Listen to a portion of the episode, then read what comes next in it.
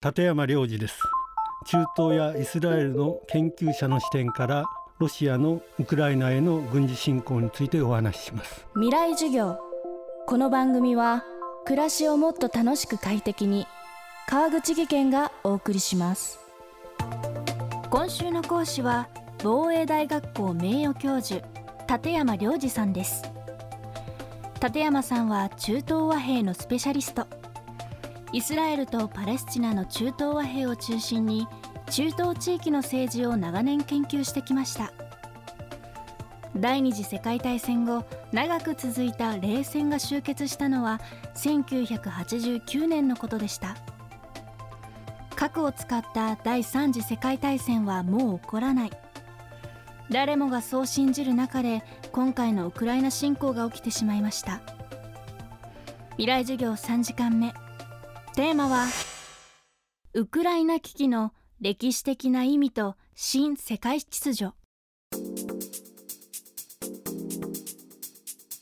今回ウクライナ軍事侵攻が2月24日に始まったわけですけどもその前までほとんど誰も予期してなかったと思うんですね。軍事侵攻自体を。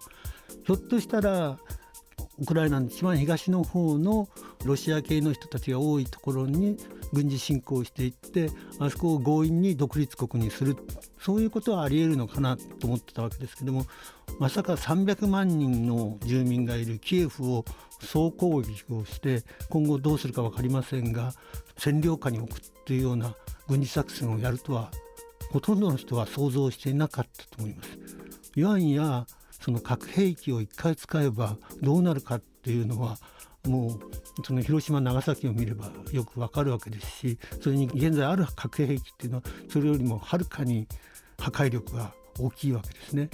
ですから1回使えばもう世界が大変な問題になってしまうということで誰も使わないであろうまあ脅しとしては使うかもしれないけどもということだったんですけど今回かなり本気で脅しとしてるのかな？あるいは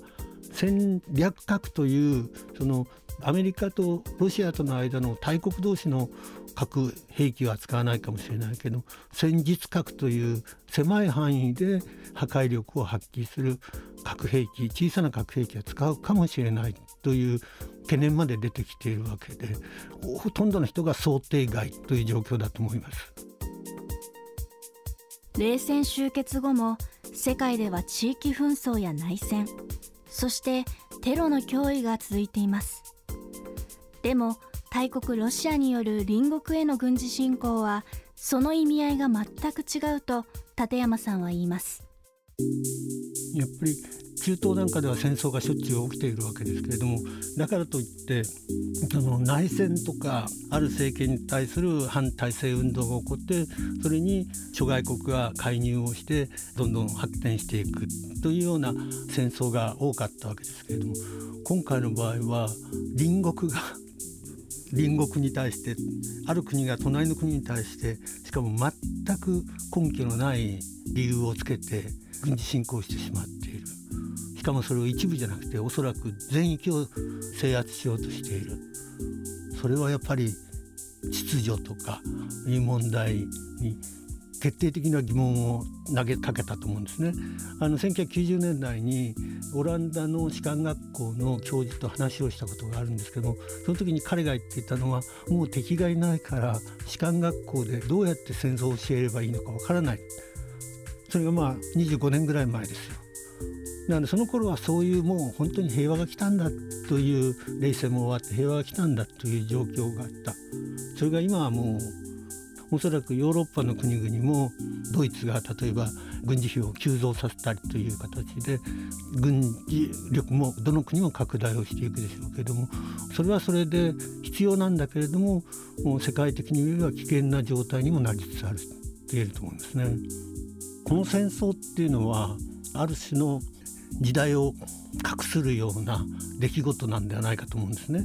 私たちは、まあ、平和ボケって言われるような感じで世界では戦争起きないだろうと思っていたそれはなぜかっていうと冷戦が崩壊をして1990年から91年にかけてソ連も瓦解をしてしまってその後はアメリカが唯一の超大国になって、まあ、アメリカによる平和みたいなものが始まってきたわけですね。もちろんアメリカはそれ以降だんだん力をがなくなってきてかつアフガニスタンとかイラクの戦争によって内向きになってきてもう自分たちは世界の警察官ではないということをオバマ大統領が宣言をしたわけです。でその間に中国がだんだん経済的に力をつけてきてかつ軍事的にも力をつけつつあるそういう中で今後はかつての米ソの二極対立からアメリカの一極支配になってそれが今後はアメリカと中国の二極構造に変化していく。ちょうど今その移行期なんだろうとほとんどの人が思ってた。ところがあのロシアがプーチン大統領がそのむき出しの軍事力を使って、えー、一つの独立国を攻撃をしてしまっている。そういう状況を見てそのこんな軍事力を使った紛争というのが起きるんだということを改めて認識をしてその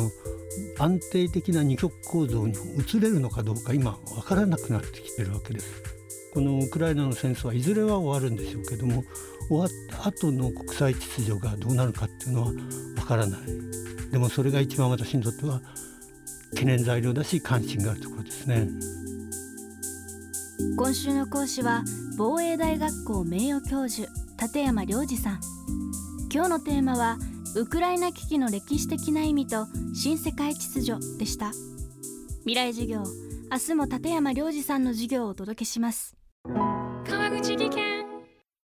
階段での転落大きな怪我につながるので怖いですよね。足元の見分けにくい階段でもコントラストでくっきり白いスベラーズが登場しました。皆様の暮らしをもっと楽しく快適に川口技研のスベラーズです未来授業この番組は暮らしをもっと楽しく快適に川口技研がお送りしました。